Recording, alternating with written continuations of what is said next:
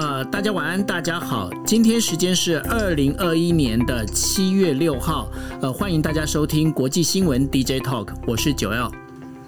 Hello，大家晚安，我是 Dennis。Hi，Dennis。那呃，我想我们今天要聊的哈，就是第一题呢，我们要来聊就是那个，还是回到习近平。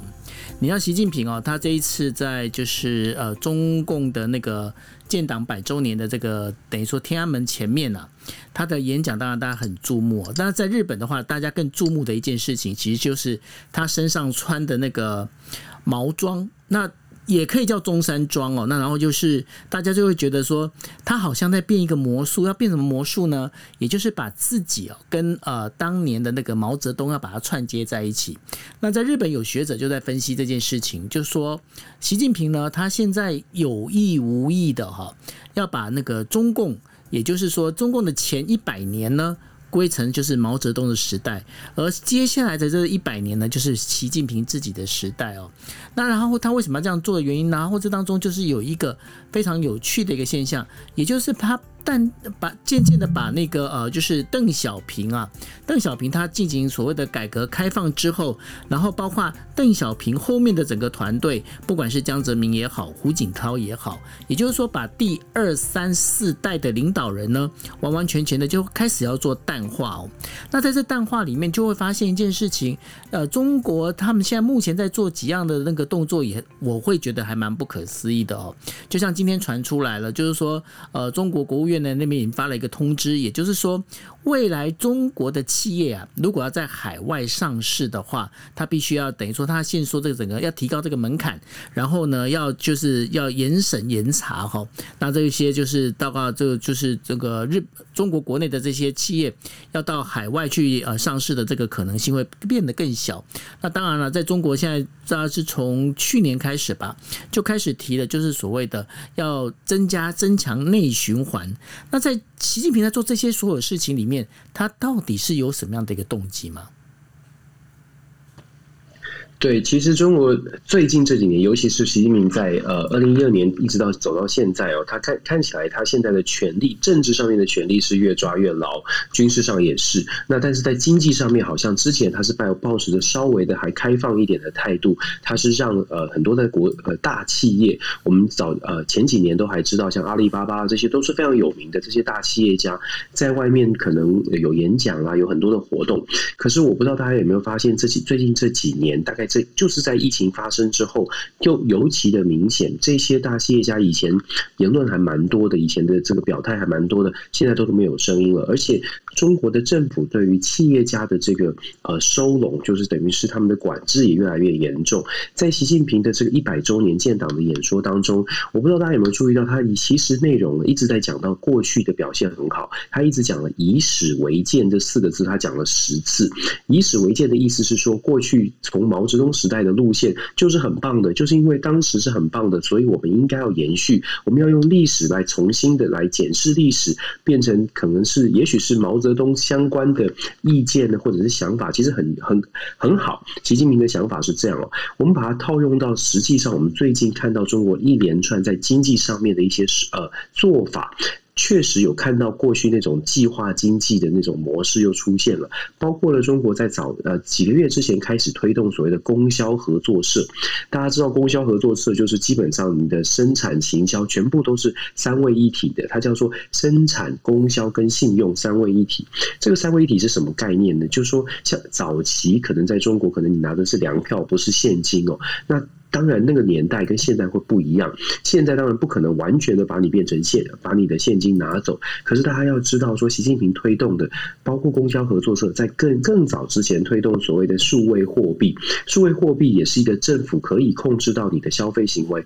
数位货币也等于是可以追踪你的这个所有的行为、经济行为的一种方式。所以种种的手段看起来，习近平在他的有人定义这叫做“习经济”哦，习经济可能是由上而下更。更严格的管控。这两天最大这个新闻，我们也是今天这个新闻呢，就是滴滴的滴滴打车在中国就等于是一个轿车，就是 Uber 的这个概念。他把他成功的把 Uber 赶跑了。那 Uber 当然有入主，就是有买他的滴滴打车的股份。可是从滴滴打车，他到美国去上市 IPO，呃，上个星期上市 IPO 一个礼拜不到，中国就马上宣布了这个新的政策。这个政策叫做什么呢？就在今天稍早之前又公布一个完整的说明，完整的这个公告。这个公告叫做什么？叫做关于依法从严打击。证券违法活动的意见，这是中国官方的中央文件哦。这个文件如果大家去看的话，其实字里行间蛮可怕的。为什么我说蛮可怕的呢？是它的。抓的非常非常的紧，他强调的是严格打击。我们说我们在外国看到的滴滴打车，它可能 IPO 被中国的政府的政策可能会影响到。今天，呃，今天美国开盘滴滴打车就大跌哦，跌到了好像十一块钱，本来上个礼拜还有十七八块，现在一一天这个刚刚国庆结束开盘就大跌，当然可以预期了。那我们在外面看到的是中国对外的说法是说，在资本的这个呃，在这些这些公司，它抢。拿到了非常多的个人资讯，所以在这些公司要在国外上市的时候，中国人民的个人资讯就有可能外外泄到国外哦。所以有一种说法是说，那中国有一种说法是说，哎，这要保护着各各资，避免在还没有完全的通过审查之前呢，各自就被国外国外的这个厂商或国外的任何人有国外的有国安的疑虑，也有经济的疑虑，但这是表面的说法。背后的说法，就像我说的，我觉得习近平的习经济，他的计划经济，列宁式的从上而下的这种紧缩式的方式，其实越来越明显。刚刚我所提到的这个新公布的中央中国中共中央政政府所公布的这个意见，里面的每一项条文。比较我我就说为什么可怕是说最近所所有的条文都在讲所谓的习思想，它的第一个条今天公布这个条文里面第一个总体要求，你知道它的基础是什么？基础就是说要指导思想，以习近平新时代中国特色社会主义思想为指导，开宗明义就告诉你这个。所以中国在最近很多事情都是在强调思想。什么时候我们看到就是在改革开放之后，什么时候在看看到现在中国所有的公告都是讲说以这个。总书记的思想为指导的，那可能要回到真的是毛泽东时代。这也是为什么我们会做这样的比较，这蛮就是抓的非常非常的紧。我再跟大家补充，最近发这一一年之中，还有哪些事情是我们可以看、可以稍微观察的？二零二零年七月，中国大陆在北京的这个中国国际关系研究学院，就专门培养外交官的，他们在这个学院里面成立一个什么研究中心，叫做习近平外交思想研究中心。嗯。建立的宗旨就是要告诉未来的外交官，要如何的围绕着习近平总书记的这个指导概念、指导方针，继续让中国更加强大。接下来，在今年就是上个礼拜，又成立了什么？在北京成立了习近平法治思想研究中心。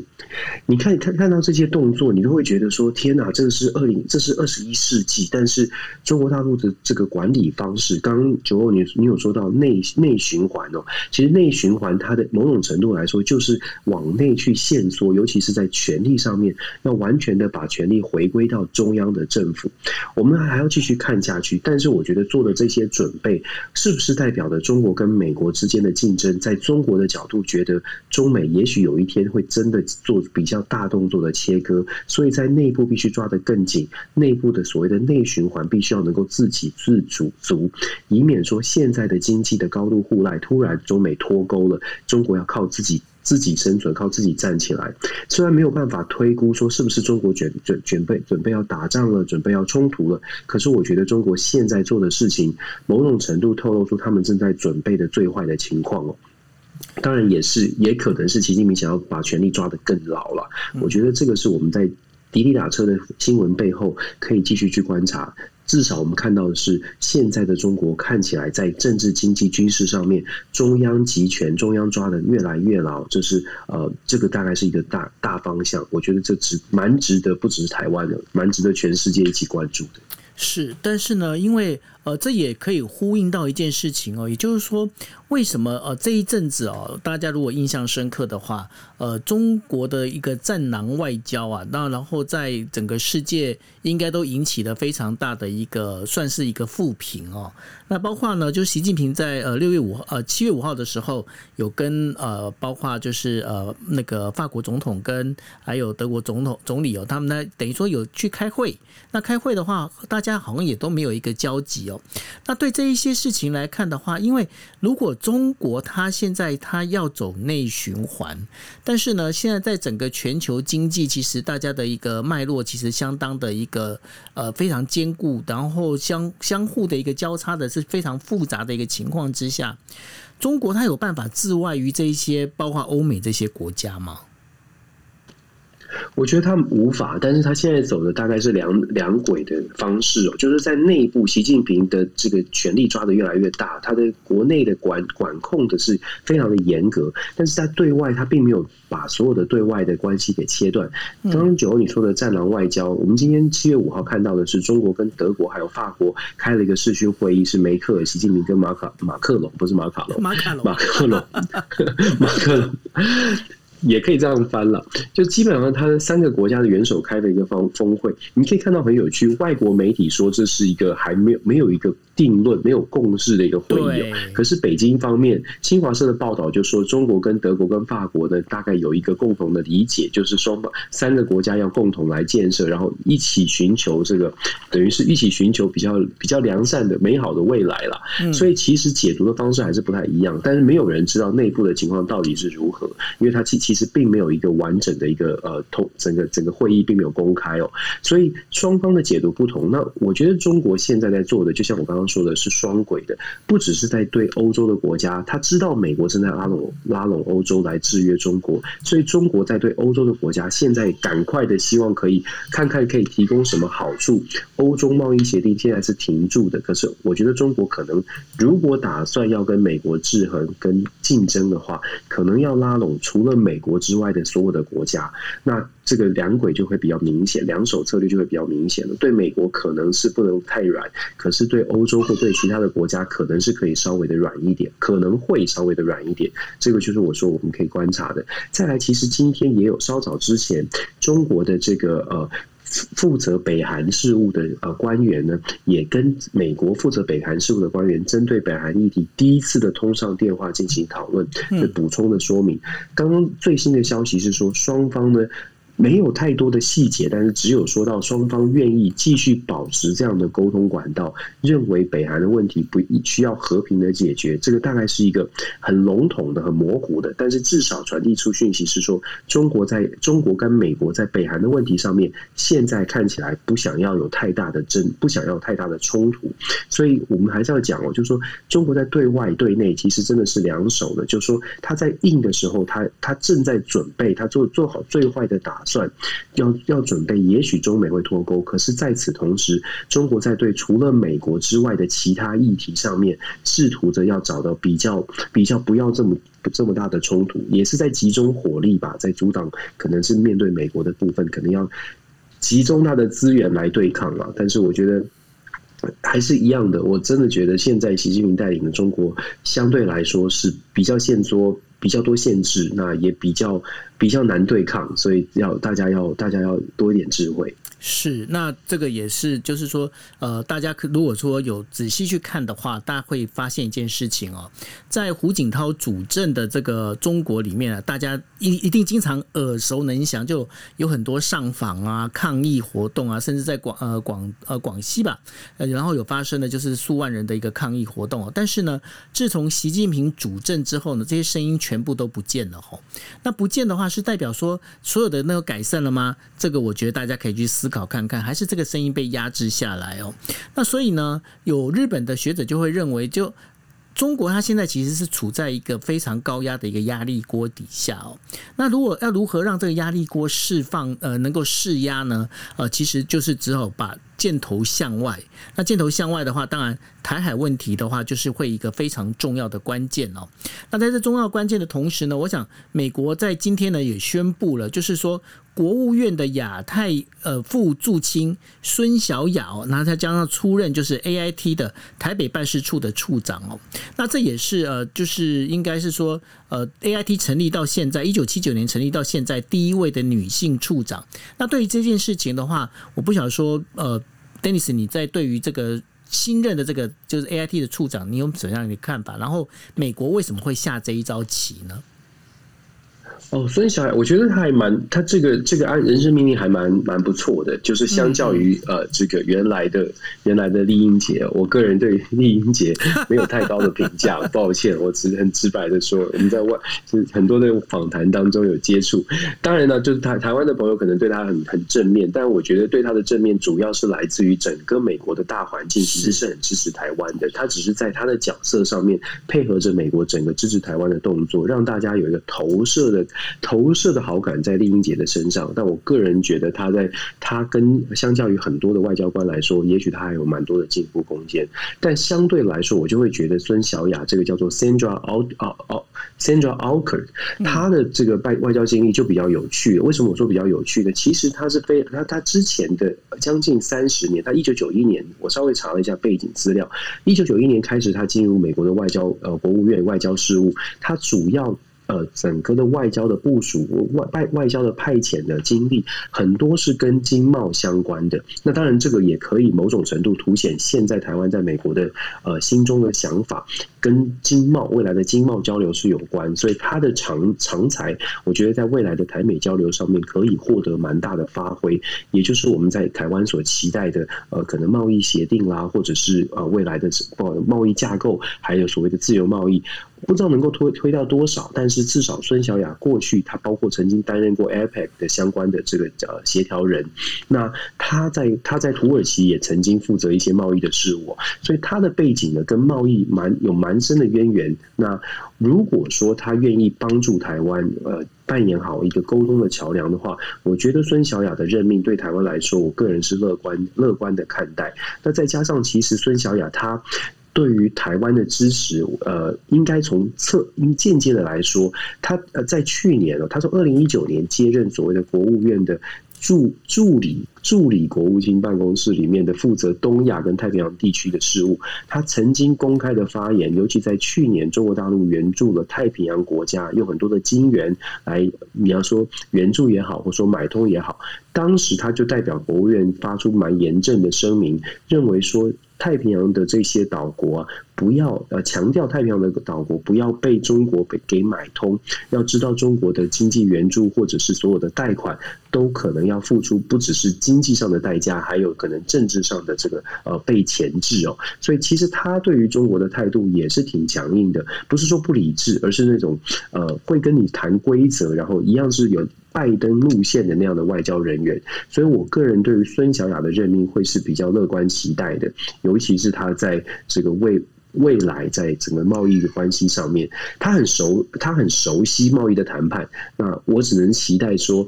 不要对台湾这个这个呃，要要记得台湾人民也在也是要。保护我们自己的国家利益了，就是他不要是站在他熟悉贸易谈判，可是我希望他不要站在 站在这个这个很压霸的，就是说我我们美国要什么就给什么。那我个人觉得，因为他过去的这个派任的代呃派任的经验里面，曾经有住过台湾，所以看起来对台湾是挺友善的。所以我们现所以我说我是乐观乐观的期待者。是，那我们也期待，就是说孙小雅，因为孙小雅她的到任呢，应该是在今年夏天，也就是呃那个七月中之后哈，然后她就会到任。那我们也期待呢，就是台美关系呢会有一个新的一个发展。那谈到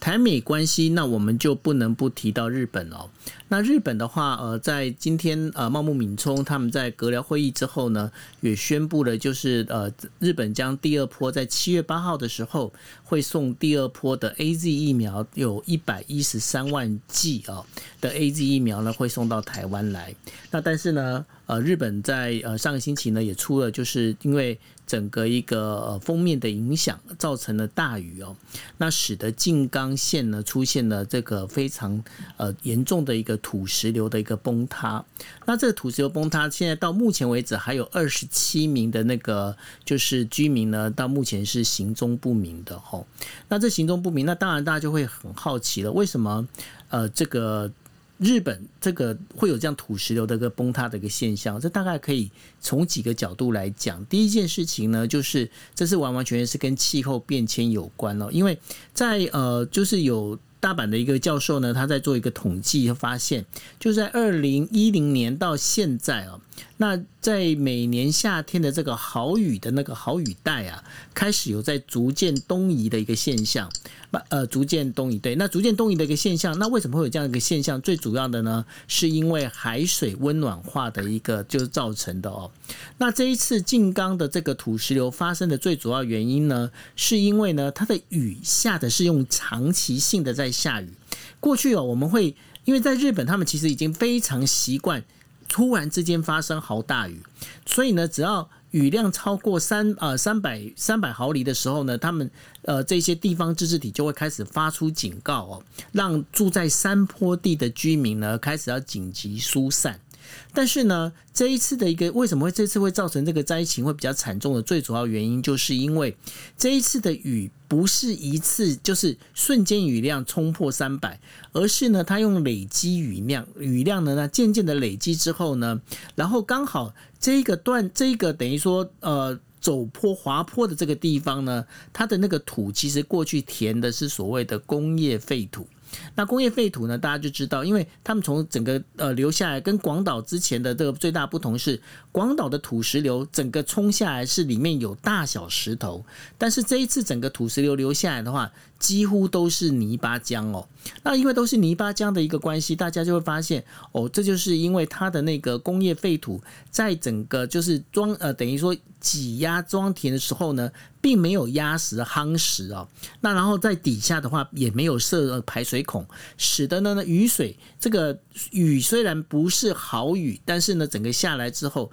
在底下累积累积之后呢，然后就容易让。底层的那个泥土松动，松动的话，整个滑坡就出现了吼。那因为是这样的关系，那目前呢，而且重点是在于，就是说这些土地的旁边。又刚好有太阳能的发电厂、发电所在那边，也就是有非常多的那个太阳能板哦。那所以呢，当地居民在担心说，这当中是不是有一些相对应的一些关系？那目前呢，最新的消息是，日本的静冈县政府呢，跟业者之间现在在互推皮球。那为什么要互推皮球呢？彼此都说，这个他们当时一个是说，当时不知道。那另外一个是说，我当时都已经告诉过你有这些事情了。那所以呢，在这目前接下来的这责任归属该怎么做，这也是一个蛮大的一个问题。那另外的话，就是日本呢，刚好在星期天的时候呢，也完成了东京呢也完成了就是议员的东京都议员的一个选举。那不出所料的，自民党呢果然是这次的议员选举里面拿到了三十三票的一个，就是等于说变成是东京都议会的一个最高票。但是呢，这对于自民党来说并不是。是一个好消息，为什么呢？因为自民党原本预计。他们在这一次的选举里面至少可以拿到四十八票，那四十八票就可以，就是在如果他再加上公民党的二十六票的话，就可以过那个东京都议会的半数哦。那也对于这个小池百合子会有一个制衡的一个作用。那没有想到的就是说，呃，因为小池百合子他们在讲的是说，因为小池百合子呢，他在那个整个东京都的这个民意还是至少有在维持在呃百分之五十以上。那所以呢，就是变成说。在呃，自民党呢，他们就意外的哦，意外的就是造成在包括之前呢，因为这个疫苗的短缺的问题啊，所以使得自民党的这个整个民心呢，就是开始有点涣散。那有涣散之后呢，当然就是选举的结果就反映到这个地方来。那这会有什么样影响呢？这个直接会影响到就是菅义伟的政权哦，因为接下来的话，日本的众议院选举呢，会将会在九月的时候会有开始，呃，在在十月的时候会举行。那十月举行，九月。会解散众议院，然后十月举行选举。那在这部分的话，这也是呃对于整个菅义伟政权的一个总投票、信任投票。那如果这个没有办法完成的话，这对于自民党来说是一个非常大的一个损伤。那我不晓得说，在刚刚提到的就有关于气候变迁的部分，我不晓得说就是在美国的话，对于这样类似的这样的一个事情，有没有什么气候变迁的案例？因为好像听说加拿大也有一些热浪，对吧？对啊，加拿大最近 不只是加拿大，美国的波特兰这个热量都很夸张，都是达到四十七八度，加拿大四十九度多。上个星期有整个村庄都烧掉了，就是因为气候太热、太太炎热导导致的这些嗯野火。那我觉得就说，其实我刚刚听九欧在分享那个金刚土石，我自己看的那个影片，我觉得蛮可，真的是很可怕。嗯，然后这个这个现现场，我相信现在好像还有蛮多人现在是失踪，正在搜救的，所以我觉得。那这个，然后再加上看到一些新闻，才谈到说，呃，因为它上面有可能原因，有可能的原因，是因为有所谓的太阳能电厂架太太阳能的那个大的发电扇风扇架在那个山坡上所导致的土石流，这不禁让人家想到，就是说，所谓的推动的绿能建设，是不是也要跟每个国家所在的这个环境环境的地理位置有相关相关的考量哦？也许有一些地方，它的它的地理条件确实是比较有可能。发展全面的可能，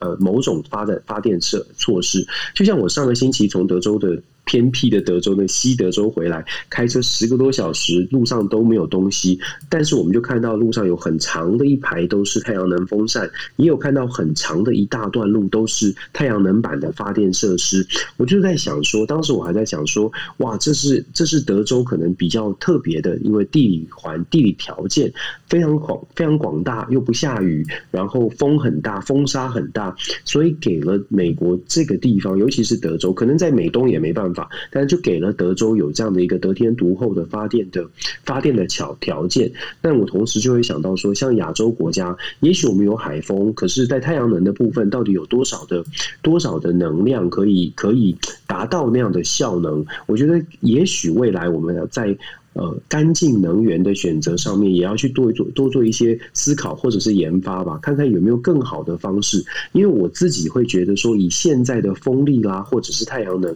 感觉起来发电的效果还是有一部分很大一部分原因是取决于呃老天爷到底呃赏不赏脸。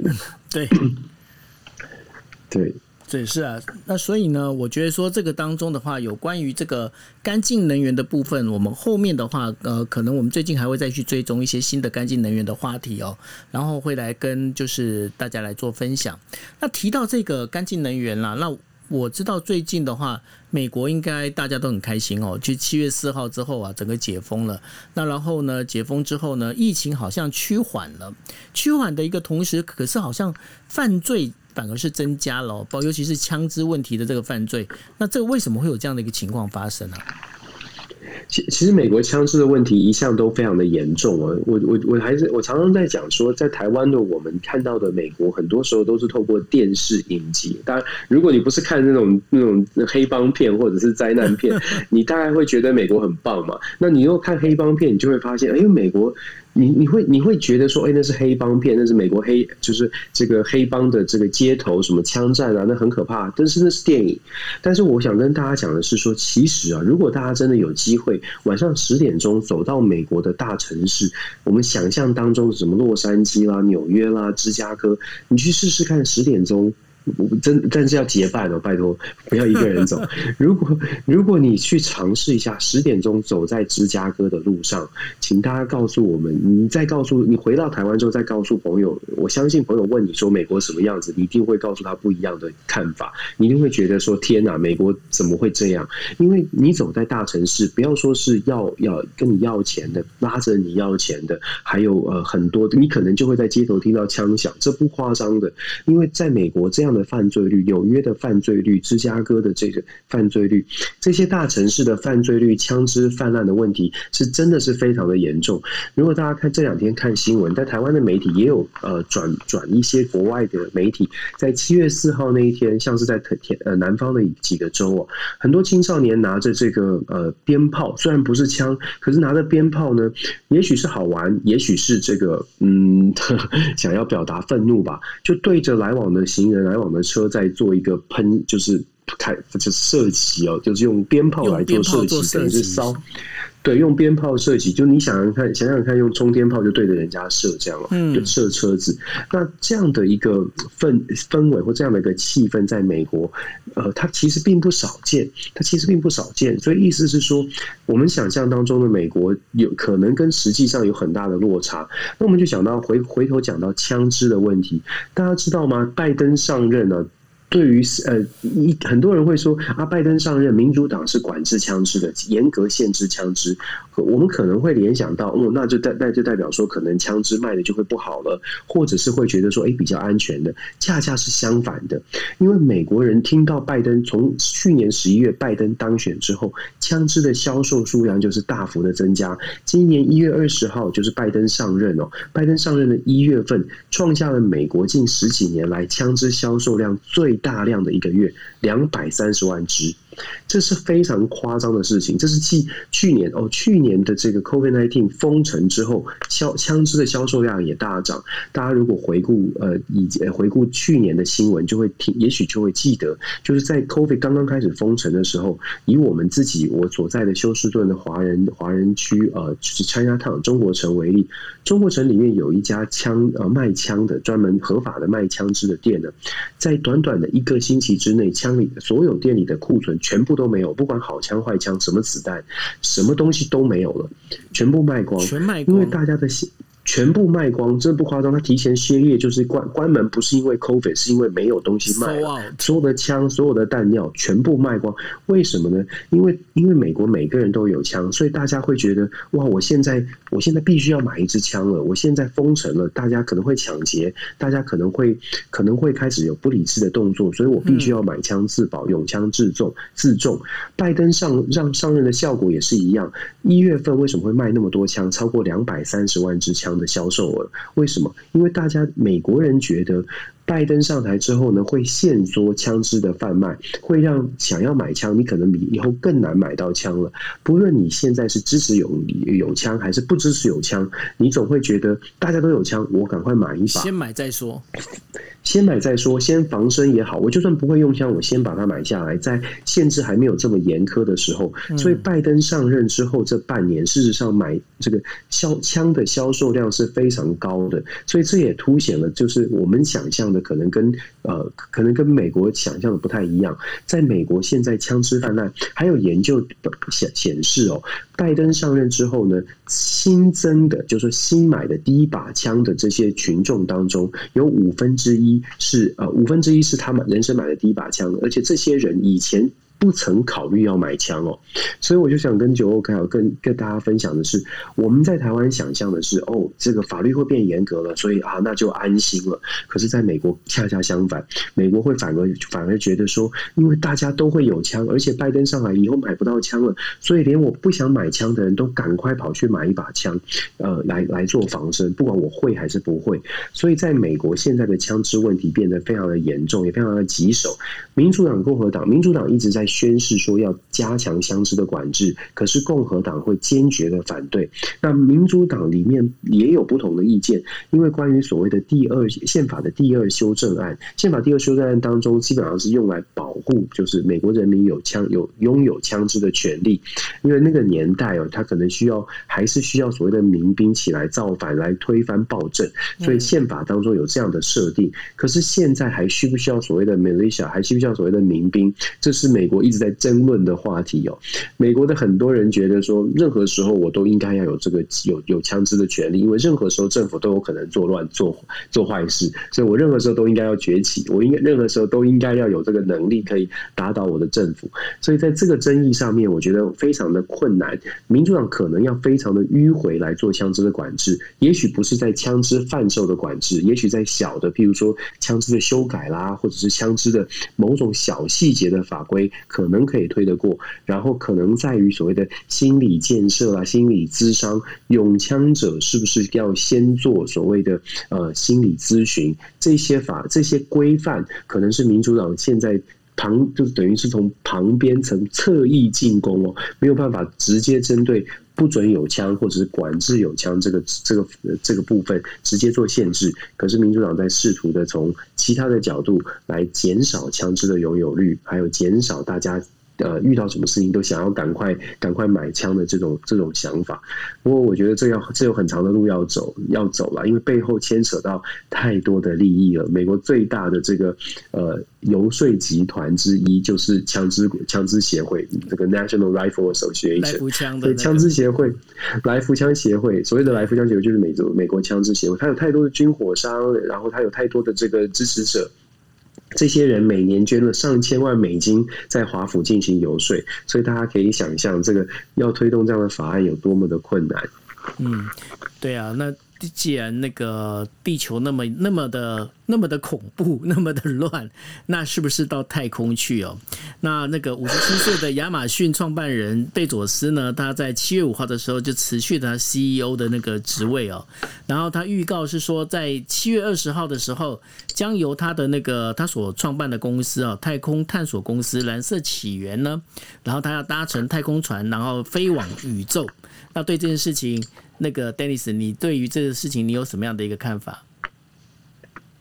我第一个看法就是，我们以后要谈的事情，真的是从从从地球谈到外太空去了。就是人家以前开玩笑说要从在外太空谈到内湖，什么行天宫，什么天后宫，现在真的成真了。未来未来有更多的人，不只是富豪，可以想象，可能在可预见的未来哦，正在进行的所谓的呃太空竞赛啊，在可预见的未来，真的会有越来越多人想要在太空进行探索。那说到太空，那接下来你知道，我们探索了一个地方之后，接接下来就会有法规，就就就需要有规则了。现在可能贝佐斯他们上去人还很少，太空交通还不会很混乱。可是真的在二十十五年到二十年后，或许越来越多的呃。航空器或者是太空船可以上去，那接下来这个规则又变成太空政治了，因为到哪里都有政治，到哪里都有角力，哪一个国家可以飞上去，哪一个国家可以设中继站，这些都会是未来的未来的挑战哦。所以现在还是一个比较轻松，就是旅行的方式，但是未来这个角力可能会从地球上延伸到太空，这是我第一个是瞬间想到的。当然，我我不知道九二你你怎么想，我我还是怕怕的。如果要我上太空，不这不是钱的问。问题就要我上太空，我会觉得很担心哦。这跟游泳不一样，游泳掉下水就就就游泳就算了。可是，在太空哎，如果出什么问题，我不知道，我还在想象。对掉不回来，电影里面不是有演，就是吸到外太空去了吗？我实在是，我实在是对于太空有点、有点、有点恐惧。是，不过呢，这个谈到太空这件事情啊，那个我觉得刚好整个我们最后这一题的那个主题又回应回扣到我们的第一题，你知道吗？为什么回扣到第一题哦？就是说，之前在整个就是欧美的这个他们在太空，尤其是日本跟美国啊，他们其实还有跟俄罗斯，他们在共用一个太空站。但是你知道有一个国家。他们是不跟其他国家做公用太空站，他们说我们自己盖太空站，那个是哪个国家呢？就是中国，中国的那个天宫天宫一号啊，跟天宫二号，他们整个实验室都已经完成，那是中国他自己做他自己的天空计划的一个太空站，他不想要跟别人再混在一起哦。那在这个部分的话。就是变成中国感觉上，它好像已经在发展整套的它自己的一个体制，从地球到天空到太空哦。那这样整个状况里面，你认为未来的这个发展里面，尤其是在这个我们在讲，就是说美中之间的竞争啊，这样的竞争关系会整个会延伸到那个太空那边去吗？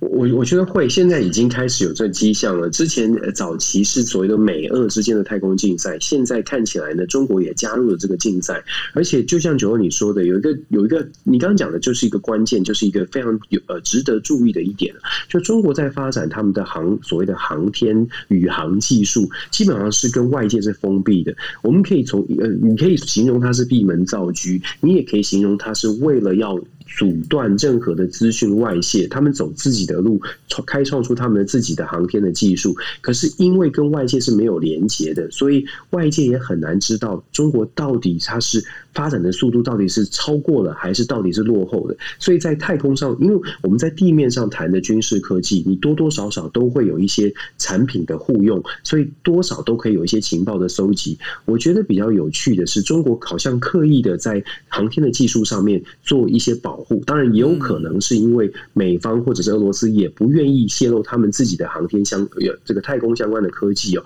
所以各国自己在走航科呃发展太空科技的时候，这个先进的科技，我们要知道太空科技。嗯，所以其实有很多东西是可以转化成为军事的，转化成为地面上可用的军事的投射力啊等等哦。所以当太空科技对各国的太空科技都是好对对对方是呃毫无所知或者有保护的这样的情况之下，其实未来的竞争啊就会变成本来是友善的，大家一起竞争、一起合作竞争，可能未来可能变成会没有办法合作，而真的只剩下竞争。这个我觉得是蛮蛮蛮令人担心的。尤其是现在看到在太空上面的竞争，完全各自走自己的路，这一点是我自己会觉得我想要关注的，就是说中国的科技到底发展到哪里？呃，然后他们自己之间到底有没有交流？这些我觉得都值得观察。不过讲到这个，我是不是可以补充一下刚刚最新的最新我看刚刚看到的一个最新的消息？是。对，刚刚最新的消息是，今天是美国时间七月六号，刚刚的时间，大概在一个小时之前，有一个呃，在华府有一个视讯会议。大家知道，Kirk Campbell 是亚太事务的总管哦，他在最新的消息当中，他讲到什么呢？他被问到，在一个研讨会线上研讨会，他被问到了台湾相关的问题。他这次讲的非常非常的直白哦，他的讲法是说，他呃，美国非常的非常的知道亚洲的事件的复杂，美国全力支持。台湾在国际上面有国呃有呃生存跟发展的空间，但是美国绝坚决呃不绝对不支持台湾独立，所以我觉得 Kirk Campbell 是把所有的线规这个空间已经讲得非常的清楚了。当然要怎么解读这个，我们接下来会一定会有很多的讨论。但我听到 Kirk Campbell 这么说呢，基本上我觉得拜登政府现在在为十月份跟习近平的对谈做出准备，也就是说他知道在台湾的议题上面，中国大陆有一。定的红线，美国现在已经，美国现在也画出了非常清楚的界限，支持台湾在非官方的管道呃交流，然后也支持台湾在国际上面有国际的生存空间。但是美国的底线由 Kirk Campbell 讲出来，是美国不会支持改变现状，美国不支持台湾独立。我觉得这个话讲完之后，呃，台湾可能要我们在台湾的所有的朋友，我希望大家更理性的来想。我们知道，其实我们早。就就知道这是美国的底线，只是拜登政府现在把线讲得非常的清楚，所以我觉得这个是今天我看到这个消息，刚刚大概在一个小时呃前左右最新的这个谈话，我觉得这个应该哦是呃我们接下来会会有很多的，一定会有很多的讨论，但是我觉得他这个谈话的重点是在呃向中国大陆，尤其是准备要跟习近平对话之前，先把先把这个空间或者先把界限说出来，那这。个对于中国来说是不是可以接受的？那就是由中国自己来决定了。但是，他美国至少他在这样的讲话之后，代表的是台湾关系法一个一个中国原则，还有所谓的“一法三公报”，通通都没有违，都都通通都没有改变哦。在这样不改变的情况之下，给台湾更多的国际生存的空间，给台湾更多的这个发挥的空间，是美国向中国表达的美国的态度。那接下来，如果中国还想要在国际的舞台，上面国际的组织上面对台湾采取比较不理性的作为，或许美国就不会不会呃完全的不作声了。美国可能会带头的来来替台湾发声，呃，因为美国也说了，我们的立场是这样。那这一点是刚刚发生的事情，跟大家做一个及时的分享。是呃，所以说呢，我们接下来会关注的几个重点呢，就是包括了就是台海之间的这些所谓的这相当相对应的一些关系哦，还有包括美国。日本、中国还有这个台湾之间哦，我们到底这个当中，这个这这盘棋该怎么下？然后呢，它到底会怎么发展？在我们的国际新闻 DJ Talk 里面，我们都会随时为大家呢保持一个最新的，而且是最及时的一些关注。OK，好，那我们今天的节目就到这边。Dennis，你还有什么补充的吗？没有，感谢大家，感谢大家的陪伴。OK，好，那我想我们今天的节目就到这一边了。那谢谢大家，大家晚安喽，拜拜。晚安，拜拜。